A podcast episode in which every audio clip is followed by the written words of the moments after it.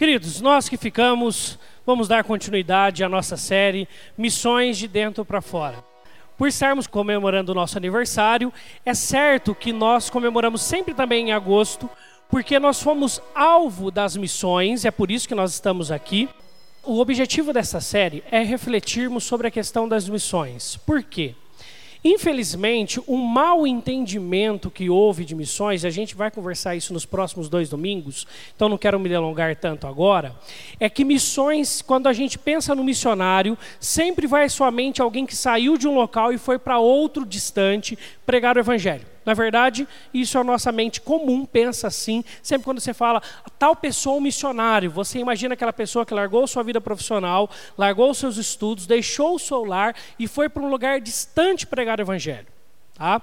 Porque houve um avivamento nos Estados Unidos e nós somos, como igreja presbiteriana, alvo desse avivamento, que fez com que muitos, tanto nos Estados Unidos quanto na Europa, viajassem para muitos países ainda não alcançados pelo Evangelho, como era o caso do nosso Brasil ainda, e pudesse chegar e pregar o Evangelho a partir da tradição protestante, tá certo?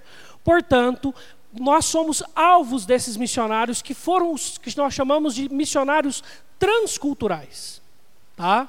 Só que no entendimento bíblico, e hoje nós vamos reforçar um pouco disso, missões é uma responsabilidade da igreja, não só como uma tarefa. E por isso que é sempre um perigo o mês de agosto, nós pensarmos que existe um mês para pensarmos sobre missões e que nos outros meses pensamos de outras coisas. Não, de forma alguma.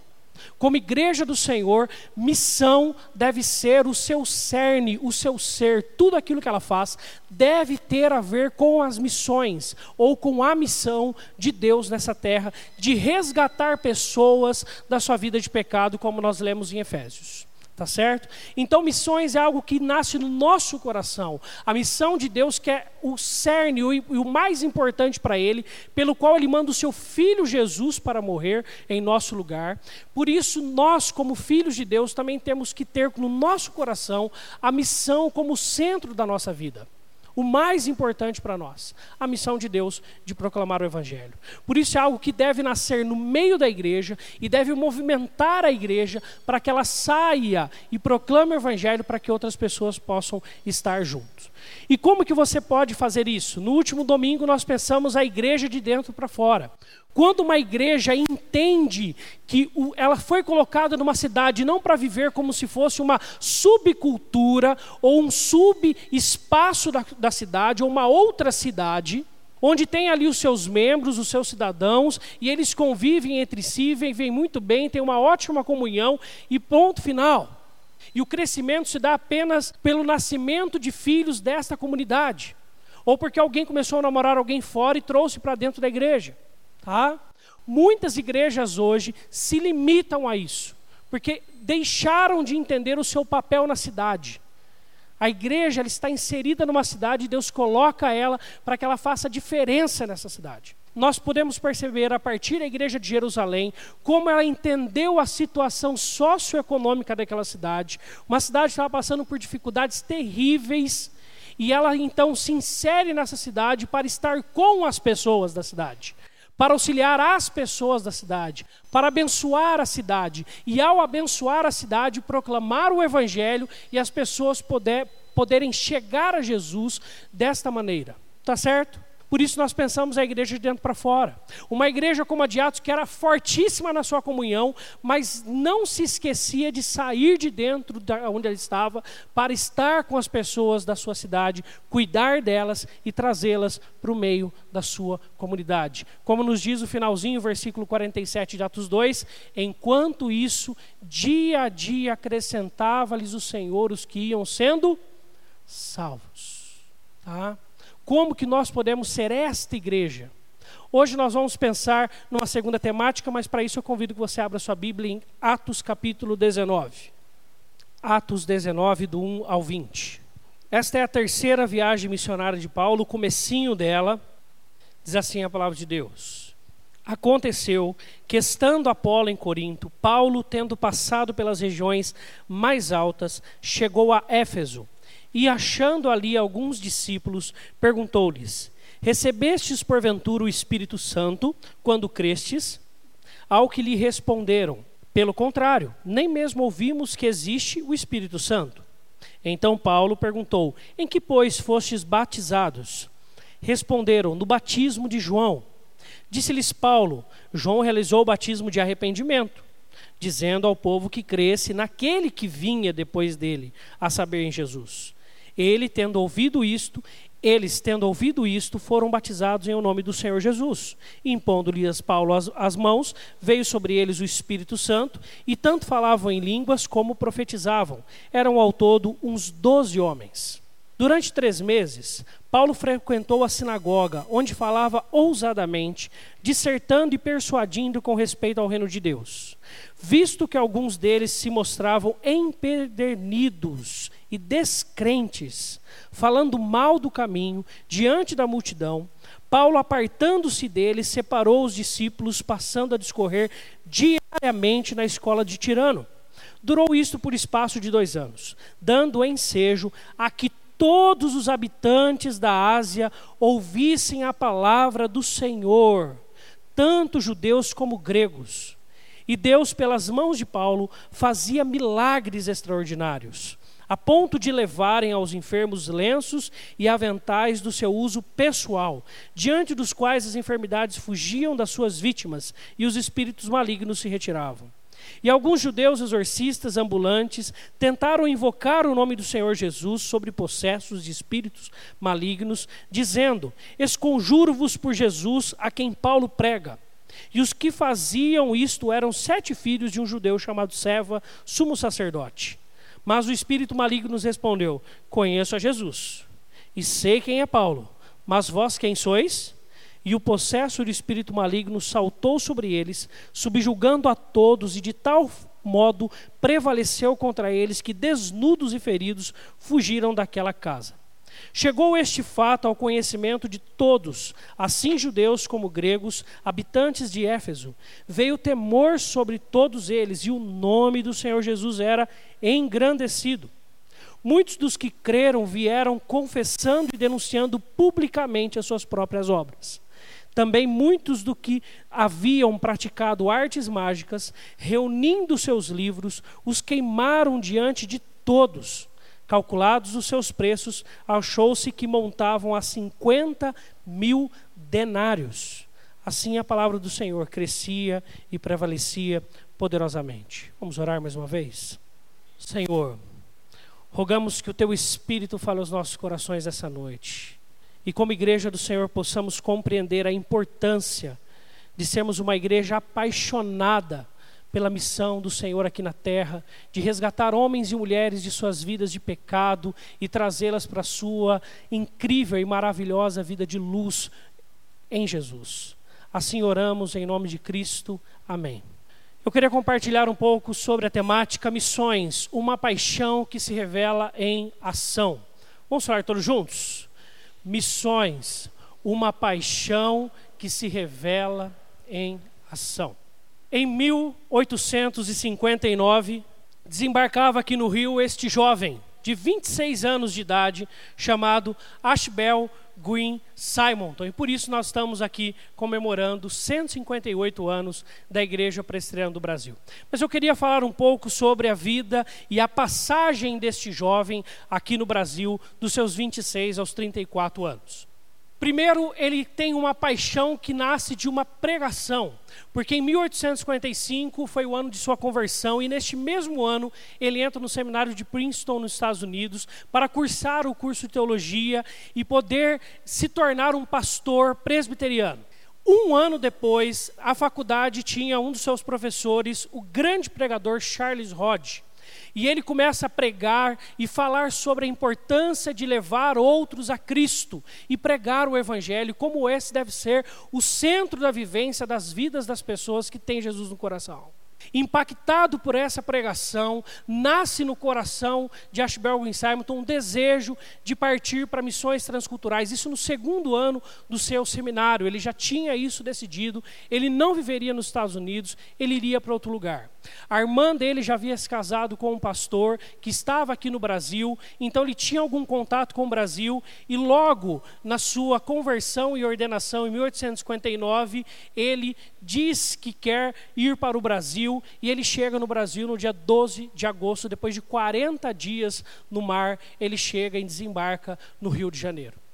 Ele ainda não sabia falar o português, mesmo assim, em pouco tempo, no começo do outro ano, ele faz a primeira reunião pública. Se você for ao Rio de Janeiro e você ver ali na Catedral do Rio da Igreja Presbiteriana um banco e algumas pessoas sentadas e alguém falando, é a primeira escola dominical de Ashbel em Simonton ali cinco pessoas sentadas num banco de uma praça e ele pregando o evangelho para essas pessoas.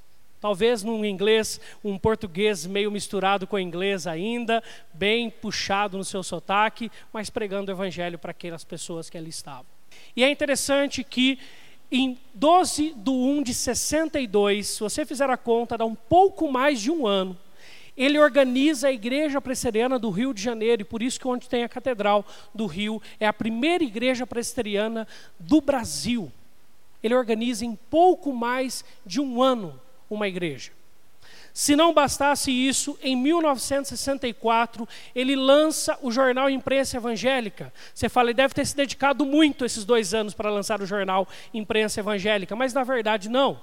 Porque durante um ano e meio, neste período, de 62 a 64, ele passa um período nos Estados Unidos, ele volta dos Estados Unidos casado com Ellen Murdoch, e a Ellen Murdoch, um ano depois, por complicações no parto da pequena Ellen também, falece.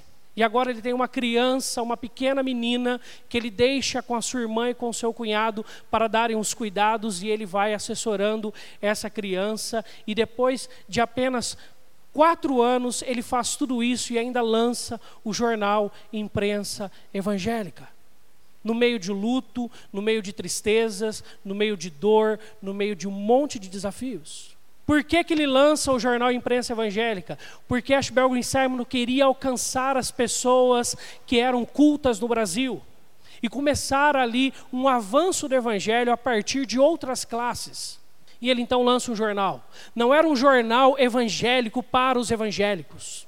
Não era um jornalzinho ou uma revista evangélica para que o povo evangélico pudesse ler. Era um jornal de publicação de notícias comuns, seculares, e ali ele trazia algumas devocionais e alguns dizeres e algumas palavras para que as pessoas pudessem conhecer o evangelho. Além disso, em 1965, ele organiza o presbitério do Rio de Janeiro, ou seja, mais de três igrejas já haviam sido organizadas no Brasil. Em 1967, ele organiza o seminário presbiteriano, para, porque o sonho de Ashbel Greensimonton não era que apenas pessoas dos Estados Unidos pregassem o Evangelho, mas que brasileiros fossem formados em teologia, para que eles pudessem falar de Jesus para os seus concidadãos. Ele lança o seminário e no mesmo ano, no dia 9 de 12 de 67, ele morre aos 34 anos de febre biliosa. Oito anos apenas de quando ele chega ao Brasil, a sua morte. Mas em apenas oito anos ele marca a nossa história. E nós estamos aqui, pelo menos como Igreja Presbiteriana do Brasil, comemorando 158 anos, porque este jovem, que tinha o seu pai na política dos Estados Unidos, que tinha sua mãe em um alto cargo também nos Estados Unidos, que poderia viver nos Estados Unidos muito bem, larga tudo para vir falar o Evangelho para um povo que ele não conhecia bem. E tudo que Ashbel Green Simonton faz na sua vida tem a ver com o Evangelho e é voltado para a pregação e proclamação do Evangelho. O foco de Ashbel Green Simonton é pregar Jesus para os brasileiros. E por isso que existe um resultado tão incrível em tão pouco tempo. Eu fiz essa pergunta a alguns da igreja, no, quando no começo do ano eu falei sobre essa história de Ashbel Green Simon, no começo da, do mês, num culto de quinta-feira. Mas antes de falar dos oito anos, eu falei: quanto tempo você acha que alguém demora para organizar uma igreja, lançar um jornal, organizar um presbitério com mais de três igrejas e organizar um seminário? Um levantou a mão e falou assim: Eu acredito, pastor, que 60 anos no mínimo. O outro falou assim: Eu diria diferente, eu acho que uma vida não é suficiente. Em oito anos, acho que o Alvin Simon fez isso. Sabe por quê? Porque ele tinha uma paixão, a pregação do Evangelho. Quando alguém ou em especial uma igreja é apaixonada, apaixonada pela pregação do evangelho aonde Deus a tem colocado, resultados são extraordinários. Resultados são extraordinários. Nós não devemos nos voltar aos resultados, é verdade, porque resultados não têm sinônimo de que Deus está lá. Nós vemos muitos casos assim.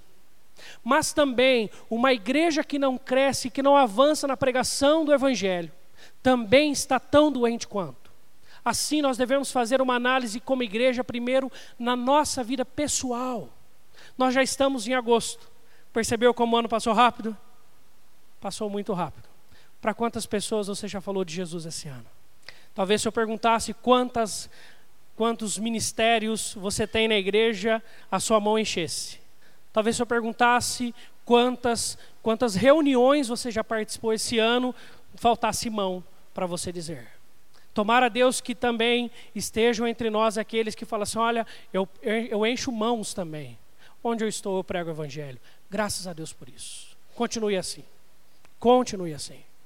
Agora, quando nós perdemos essa paixão e esse foco do porquê que nós estamos aqui, muitos problemas surgem.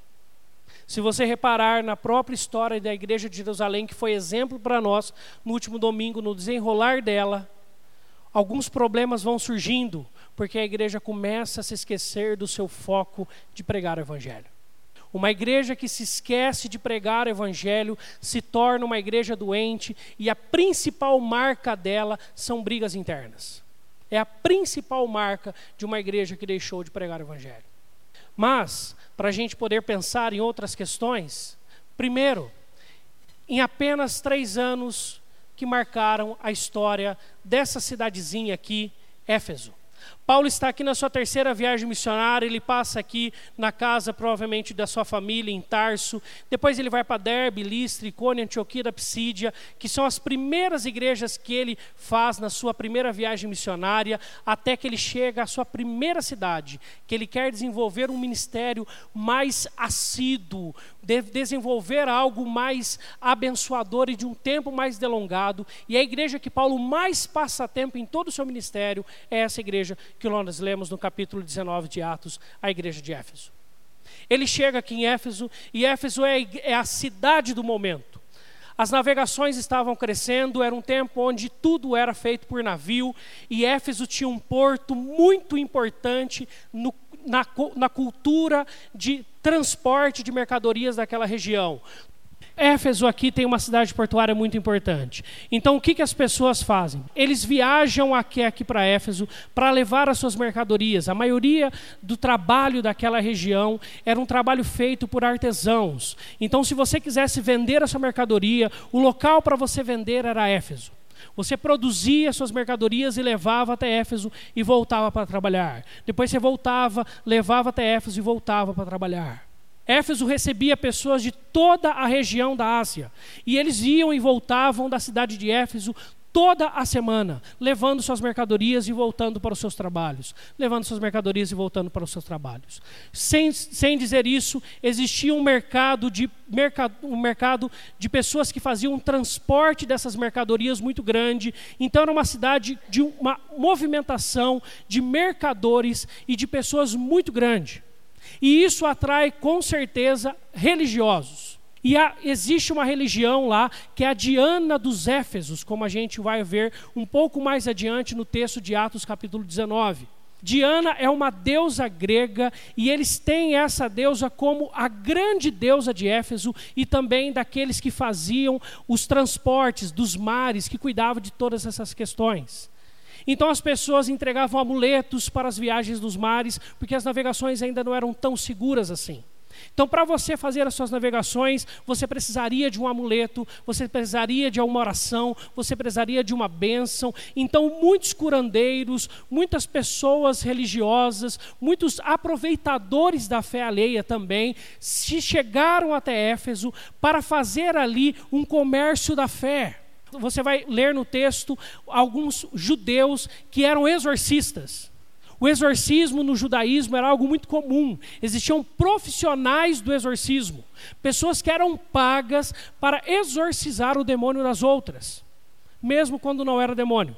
No caso que lemos no texto, alguns judeus de um senhor chamado servo, sumo sacerdote, chegam até o endemoniado e falam para ele que eles vão libertá-lo. E é interessante que era muito comum esse uso de até outros deuses e outros títulos para os exorcismos, e eles preferem usar agora Paulo e Jesus, que era o grande momento de era, era a grande notícia religiosa de Éfeso naquele momento. E eles viram para aquele demoniado e falam o seguinte: Nós vamos te expelir, nós vamos expelir o demônio seu por nome de Paulo e por nome de Jesus o endemoniado vira para aqueles, aqueles homens e fala o seguinte: ó, ó, Jesus eu conheço, eu sei quem é, ele é Deus. Paulo eu conheço também, prega Jesus. Vocês quem são? Eu não os conheço. E parte para cima daqueles sete, bate nos sete e os sete fogem. E a palavra do Senhor crescia. Nós vemos neste e em outros movimentos como Éfeso era uma cidade muito religiosa e de muitos aproveitadores da fé. Quando Paulo então chega até essa cidade, ele chega para pregar o evangelho de Jesus, para ensinar sobre Jesus, para falar sobre Jesus. Por isso, o resultado que nós vemos em três anos, antes da gente que eu queria responder para você duas perguntas, quem sabe você esteja com elas em sua mente. Tem duas perguntas no texto que chamam a atenção, mas para nós vale a pena explicar rapidamente versículo 6: Impondo-lhes Paulo as mãos, veio sobre eles o Espírito Santo e falavam em línguas como profetizavam. Todo o contexto de falar em línguas em Atos tem a ver com você falar outras línguas. Então, pessoas que não tinham habilidade de falar outras línguas acabavam tendo essa habilidade pela própria unção do Espírito Santo. Por quê? Porque quem havia pregado o evangelho naquela cidade era Apolo, um grande pregador sobre Jesus, mas que ainda não tinha ouvido falar da mensagem do Espírito Santo, da vinda do Espírito Santo. Paulo, quando chega com muito cuidado teológico, trata a vida daqueles doze que haviam crido em Jesus a partir da pregação de Apolo e explica para eles sobre o Espírito Santo. Eles recebem o Espírito agora em suas vidas. Uma outra pergunta que também acaba surgindo muito, porque nós vemos alguns usos desse, desse texto errado, é quando Paulo, alguns lenços e, utilidade, lenços e algumas peças de roupa de Paulo são usadas para curar outras pessoas. Mas preste atenção no que, que o texto diz a partir do versículo de número 11. E Deus, pelas mãos de Paulo, fazia milagres extraordinários, a ponto de levar aos enfermos lenços e aventais do uso pessoal, diante dos quais as enfermidades fugiam das suas vítimas e os espíritos malignos se retiravam. Deus, pelas mãos de Paulo. É o único texto onde nós vemos isso acontecer. Então já fica para você que essa não pode ser uma regra para a igreja. Uma igreja que usa disso como regra está errado. E Deus apenas só faz isso porque era uma cultura religiosa voltada para o misticismo. Portanto, Deus ele usa desse artifício apenas para chamar a atenção para a proclamação da sua palavra. Ele faz aí uma exceção e usa deste artifício para tocar a vida das pessoas. Por isso que é um texto à parte dos outros. Nós não devemos, como igreja, utilizar isso ou ficar apreensivos para falarmos, olha, se alguém ficar doente, eu vou pegar o pano que o rapaz tal suou e se você, se fosse comigo aqui, tinha sair muito pano porque eu sou muito, né? Mas não é esse o que o texto está falando para nós. É importante só para nós termos essas duas coisas limpas em nossa mente e voltarmos ao texto. Mas o texto nos diz que durou isto por espaço de dois anos, dando ensejo, oportunidade a que todos os habitantes da Ásia ouvissem a palavra do Senhor, tanto judeus como gregos. Também muitos do que haviam praticado artes mágicas, reunindo seus livros, os que queimaram diante de todos, calculados os seus preços, achou-se que montavam a 50 mil denários. Paulo prega o evangelho naquela cidade e aquilo faz com que durante dois anos, eles na escola de Tirano, as pessoas venham, ouçam do Evangelho e pudessem voltar para suas cidades e pregar o Evangelho, e voltavam e ouviam um pouco mais do Evangelho, e voltavam e pregavam o Evangelho. E todos os habitantes da Ásia, e nesse caso é a Ásia Menor, ouvem sobre o Evangelho de Jesus. E tantas pessoas se convertem que eles deixam seus costumes místicos e eles então abraçam a fé em Jesus e eles jogam fora os seus livros de artes e de mágicas e eles juntam então a 50 mil denários. Eu, esse valor que eu coloquei aqui, 2 milhões e 200 mil reais, é o valor aproximadamente, se você contar o denário de alguém que ganha um salário mínimo hoje, tá? Denário era o valor do salário de um, de um trabalhador por dia. Se você fizer a conta para alguém que trabalha com um salário mínimo, dá o valor de 2 milhões e 200 mil reais. A quantidade dos livros e a soma dos livros de pessoas que tinham se convertido e que não precisavam mais daquilo. É um avivamento genuíno pessoas se convertendo a Jesus, pessoas se entregando ao Evangelho de Cristo naquela cidade. Muitos haviam se convertido. E o texto deixa claro: no começo tinham apenas doze homens. O que, que nós vemos nesse texto? Primeiro, um cuidado doutrinário teológico. A escola de Tirano serve como ponto, o quartel-general de Paulo. Lá ele ensina todos os dias sobre Jesus, para que pudessem as pessoas ouvir sobre Jesus e pregar Jesus onde, puder, onde eles estivessem indo, onde eles fossem. E eles pregavam o evangelho e voltavam, aprendiam um pouco mais, e voltavam para suas cidades e pregavam o evangelho e voltavam e ouviam um pouco mais. Paulo, esse cuidado de Paulo ensinar sobre o Espírito Santo.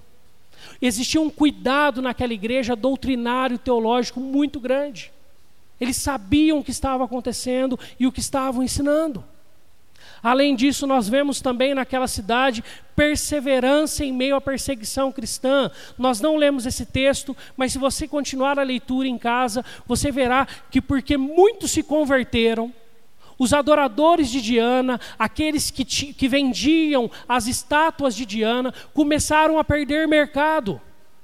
Porque as pessoas tinham entendido que não precisavam mais ter outros deuses, apenas o Deus verdadeiro era necessário.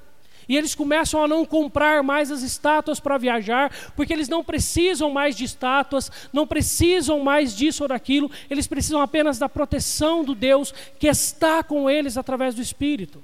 E eles então levantam uma perseguição muito grande contra os cristãos, a ponto de terem que tirar Paulo daquela cidade, e é só por isso que Paulo sai de Éfeso naquele instante. A questão é que tanto o cuidado teo, doutrinário teológico dessa igreja, quanto a sua perseguição internamente e externamente, tinham um foco: missões, a pregação do evangelho. Pessoas pudessem se converter ao Senhor Jesus pela pregação do Evangelho.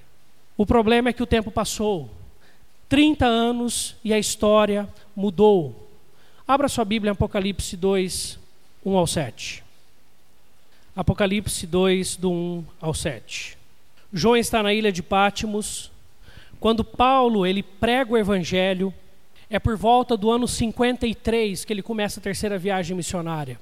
Quando então, no ano de aproximadamente 80 e 90 depois de Cristo, João está na ilha de Patmos e ele escreve então esta carta à igreja de Éfeso e diz assim a palavra de Deus, capítulo 2, do 1 ao 7. Ao anjo da igreja em Éfeso escreve: Estas coisas diz aquele que conserva na mão direita sete estrelas e que anda no meio dos sete candeeiros de ouro.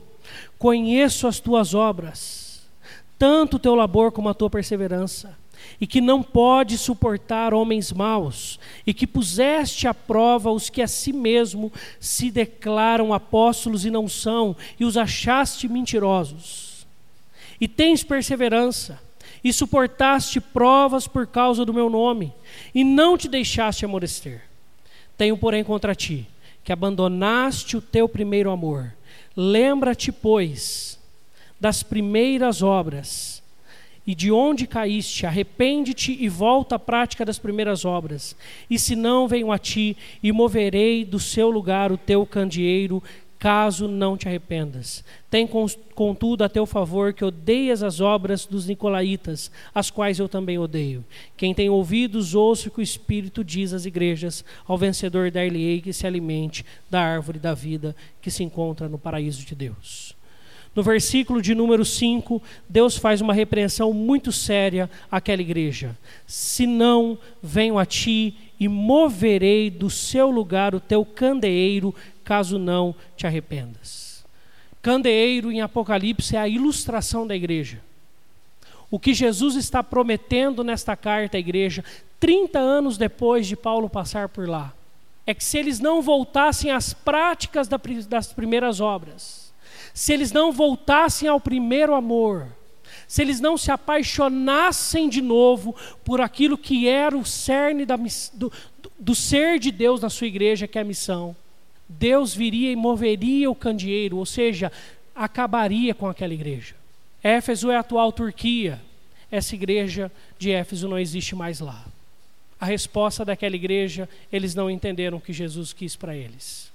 Pode ser que você esteja lembrando de Mateus 16 agora, e você fala, mas Jesus falou que as portas do inferno não prevalecerão contra a igreja, contra a igreja. Está no singular. E, é e de fato, a igreja de Cristo foi perseguida e teve os seus problemas e as suas maldades e as suas mazelas durante muitos anos, mas a igreja de Cristo e homens e mulheres fiéis a Jesus nunca deixaram de existir e nunca deixarão de existir. A igreja de Cristo nunca foi vencida pelo inferno e nunca será. Mas muitas igrejas no mundo todo já fecharam as suas portas porque se esqueceram do evangelho. Conta-se a história na Europa de muitas igrejas que fecharam as suas portas por isso e hoje são teatros, museus, espaços para shows, menos igrejas. Diz que um jovem, ao voltar para a Europa e visitar o espaço onde era a sua igreja, ele encontra um senhor passando pela rua que fazia parte daquela igreja com ele. E ele vai conversar com aquele senhor. E fala o que aconteceu com a nossa igreja, a nossa igreja fechou, eu fiquei sabendo o que, que aconteceu. E aquele senhor vira para aquele jovem e fala assim: é, Nós estávamos muito bem, estava tudo maravilhoso. A igreja estava crescendo, nós estávamos pregando evangelho e tudo ia bem. Só que eu lembro do dia que o nosso pastor chegou na nossa frente, em frente à igreja, e disse assim: Queridos, nós estamos bem, nós não precisamos de mais nada. V vamos segurar um pouco, não pregaremos, não vamos pregar mais o Evangelho. Está bom o tanto de pessoas que está, que está entre nós, nós, nós vamos ter que construir, vai termos, vamos ter complicações, vamos deixar como está. A partir daquele dia, a igreja foi se definhando, definhando, definhando até fechar. Quando uma igreja esquece de pregar o evangelho, ela corre esse risco de com o tempo ela fechar as portas. Por isso essa é uma repreensão muito séria de Jesus à sua igreja e muito séria aquela igreja de Éfeso. Só que se você olhar para aquela igreja, você vai ver um cuidado doutrinário e teológico muito grande. Quem sabe nós pensamos, não, o importante é você ser uma igreja fiel à palavra de Deus, no que concerne ao conhecimento. Será que isso é o bastante? Porque aquela igreja, a palavra de Deus nos falou: conheço as tuas obras. E é Jesus falando, tanto o teu labor como a tua perseverança, e que não pode suportar homens maus e que puseste a prova os que a si mesmos se declaram apóstolos e não são, e os achaste mentirosos. Alguns homens se levantaram na igreja de Éfeso, começaram a falar que eram apóstolos, e aí a igreja começou a confrontá-los com a palavra de Deus, e viu que eles eram mentirosos, e tirou eles do meio deles. Além disso, Jesus fala para eles: Tem contudo a teu favor que odeias as obras dos Nicolaitas, os quais eu também odeio. Era uma seita que pregava libertinagem e que estava também inserida no contexto de Éfeso. E aí Jesus fala: vocês odeiam a prática deles, vocês criticam eles, eu também não aprovo. Eu também não aprovo. Além disso, nós vemos que era uma igreja também perseverante em meio à perseguição cristã. O versículo 3 fala: E tens perseverança e suportaste provas por causa do meu nome, não te deixaste emudecer. Era uma igreja que era perseverante, era uma igreja que era viva nos seus ministérios, era uma igreja que entendia a palavra de Deus, era uma igreja que sabia textos e textos de cor. Era uma igreja que, se você fosse falar no nosso tempo dos cinco pontos do calvinismo, o, o membro mais novo saberia citá-los e explicá-los com fluência maravilhosa. Mas só que Jesus fala assim: acorde, igreja, senão eu fecho as suas portas. Se vocês não voltarem à prática das primeiras obras, eu fecho as suas portas. Se vocês não voltarem ao primeiro amor, eu fecho as suas portas. Mas, versículo 3: Tenho, porém, contra ti que abandonaste o teu primeiro amor. Lembra-te, pois de onde caíste. Arrepende-te e volta à prática das primeiras obras. Jesus está falando assim: vocês sabem do que eu estou falando. Lembrem de como vocês eram lá no começo. Queridos, o que, que mudou nesses 30 anos? Em ato, o foco é missões. Em Apocalipse, o foco é o tradicionalismo. Apolo já havia sido pastor daquela igreja. Com certeza, 30 anos depois da passagem desse eloquente pastor, todos falavam dele. João, que está escrevendo essa carta, conhecia essas igrejas pessoalmente porque havia pastoreado todas. O apóstolo João havia sido pastor dessa igreja. Quem havia plantado essa igreja nada mais, nada menos era do que Paulo, o grande pregador do Evangelho. Homens grandes de Deus haviam passado por lá. Talvez sabe o que eles falavam? Nós fomos pastoreados por este e por aquele. O nosso pastor é este ou é aquele. Não, Bíblia nós conhecemos muito bem. Livros teológicos eu leio vários. Ministérios eu tenho um monte não falto de uma programação. Isso tudo é bom, isso tudo é maravilhoso. E Jesus elogia essa igreja por isso. Fala, isso está certo. Parabéns. No contexto evangélico brasileiro, nós, como Igreja Presbiteriana do Brasil, somos conhecidos também parecidos com a igreja de Éfeso. Somos uma igreja séria com a palavra de Deus. Você não vai vir aqui alguém mercadejando a palavra de Deus para você. Você não vai ver aqui pessoas se levantando para quererem dizer isto ou aquilo que não esteja na palavra de Deus. Dificilmente isso vai acontecer sem ter uma repreensão ou sem ser observado. Se você for em qualquer classe, da classe dos mais novos, a classe dos adultos, você vai ver a Bíblia sendo pregada. Se você conversar com os irmãos mais velhos da igreja, você vai ver histórias infindáveis e lindas do quanto eles já foram usados por Deus em suas vidas. Só que o que Jesus vira para nós como igreja presbiteriana do Brasil, em especial agora que completamos 158 anos, é estamos pregando o evangelho. Nós somos apaixonados por aquilo que Deus é apaixonado. Como que nós sabemos que Deus é apaixonado por isso? O que, que nos diz João 3,16? Porque Deus amou o mundo de tal maneira que deu seu Filho unigênito para que todo aquele que nele crê não pereça, mas tenha a vida eterna. Você entendeu? Você entendeu por que, que Deus amou? Deus amou o mundo de tal maneira que Ele deu o único filho dele para morrer pelos pecadores, para que aqueles que o conheçam não pereçam, mas tenham vida. Com a graça de Deus, nós já fazemos parte deste povo, amém? Mas tem muitos que estão lá fora que ainda não fazem. E se nós estamos aqui, é para chamarmos outros. Sabe por que, que eu fiz questão de usar a expressão tradicionalismo? Porque existe uma diferença crucial no entendimento do que é tradicionalismo ao que é tradição. Sabe o que é tradição? É a fé viva dos que já morreram.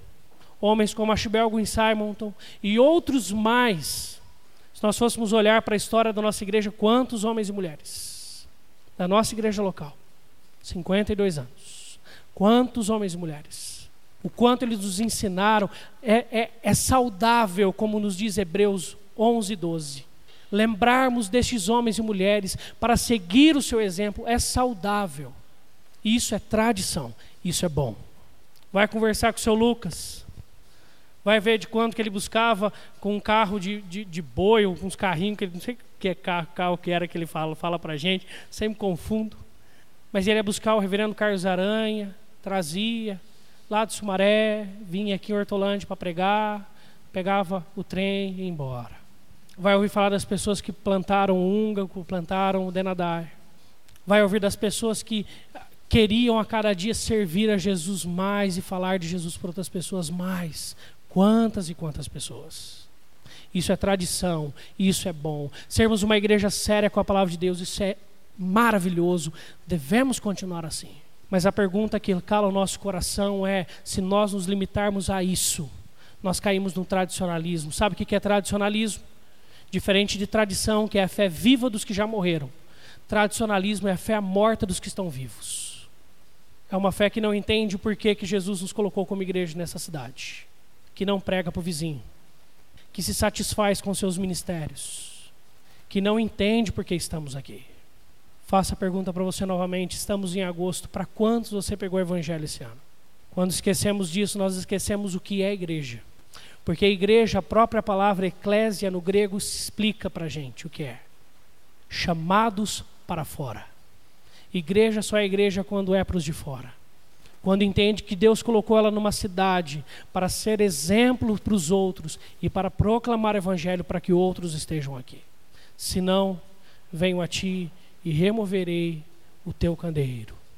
É uma pesada repreensão do Senhor para aquela igreja de Éfeso. E não tem sido diferente na história da igreja de Jesus. Por isso, para concluirmos, o que fica para nós é isso: missões, uma paixão que se revela em ação, um homem que deixou a sua vida, largou tudo que tinha nos Estados Unidos, viveu oito anos no Brasil, morreu no Brasil, sofreu no Brasil, perdeu a sua esposa, mas fez tanto com tão pouca idade e tão pouco tempo de conversão. Fazia apenas, quando ele chegou no Brasil, cinco anos que ele tinha se convertido. Porque ele entendia que o cerne da igreja e da vida dele era missões. Nós só fazemos jus de 158 anos se nós, como igreja, em nossos ministérios de música, estivermos preocupados em tocar uma música que alcance o coração daqueles que estão fora e não só dos que estão dentro. Só faz jus se nós, como sociedade auxiliadora feminina, olharmos para as mulheres que estão lá fora e desejarmos que elas façam parte desse grupo abençoado. Só faz sentido se nós, como mocidade presbiteriana, entendemos que os jovens de lá de fora devem ter os mesmos privilégios abençoadores que os nossos, de conhecer a Deus e andar com Ele. Só faz sentido se nós, como UPA, entendemos que os adolescentes estão se matando e estão entrando em depressão e terrivelmente em suas vidas, sofrendo pelo pecado, se nós entendermos que eles podem viver uma outra história com Jesus. Só faz sentido se nós estivermos tristes quando num domingo não estivermos com nenhum visitante na igreja. Nós precisamos ansiar por missões, viver pelas missões, amar missões. Porque uma vez que formos apaixonados por missão, tudo que faremos tem a ver com missão. A nossa escola dominical deve ter a ver com missão. Tudo deve ter a ver com os de fora. Isso é ser igreja de Jesus. Não adianta boa doutrina, não adianta boa teologia, se não há boa prática. Vamos orar. Deus, o Senhor amou este mundo, apesar do nosso pecado, e mandou o teu filho Jesus para que nós pudéssemos um dia alcançá-lo pela pregação do Evangelho. Aprova o Senhor alcançar aqueles que creem pela pregação.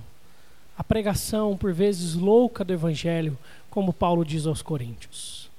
Assim, Deus, do mesmo jeito que uma pregação no começo da carreira cristã de Ashbel e Simonton marcou sua vida e colocou pelo teu espírito no seu coração Brasil nós queremos que essa pregação também invada os nossos corações. Nós queremos pedir para que o Senhor nos faça, apaixonados pela tua missão. A missão de mostrar para homens e mulheres que a vida que eles vivem não basta se não for vivida em Jesus. Que a vida que eles vivem é uma vida de escravidão do pecado se não for vivida em Jesus. Que não se faça em Deus uma vida de satisfação e não existe vida sem Jesus. Nós, como igreja, somos privilegiados, ainda mais como igreja presbiteriana no Brasil. Deus, eu te louvo e nós te louvamos como igreja pela nossa igreja. Obrigado porque somos sérios com a tua palavra. Obrigado porque somos entendidos com a tua palavra. Eu te agradeço imensamente pela nossa igreja presbiteriana. Obrigado porque a tua palavra é algo valioso nos nossos corações. Obrigado porque nós temos a tua palavra como única regra de fé e prática. Muito obrigado. Muito obrigado pela história de tantos homens e mulheres que nos ensinaram a amar a tua palavra. Muito obrigado. Mas Deus, agora a vez é nossa de ensinar outros a viverem por Jesus, de ensinar outros a viverem com Jesus. E o Senhor nos convida para essa missão maravilhosa como Paulo viveu esse avivamento na cidade de Éfeso.